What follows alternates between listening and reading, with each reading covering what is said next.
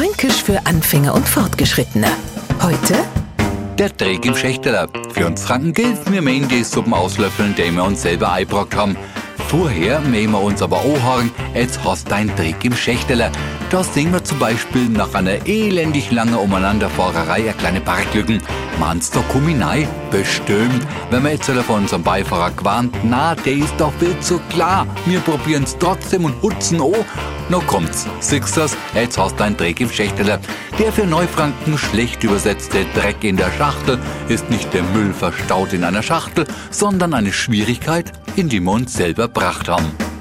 Fränkisch für Anfänger und Fortgeschrittene. Morgen früh eine neue Folge. Alle Folgen als Podcast unter radiof.de.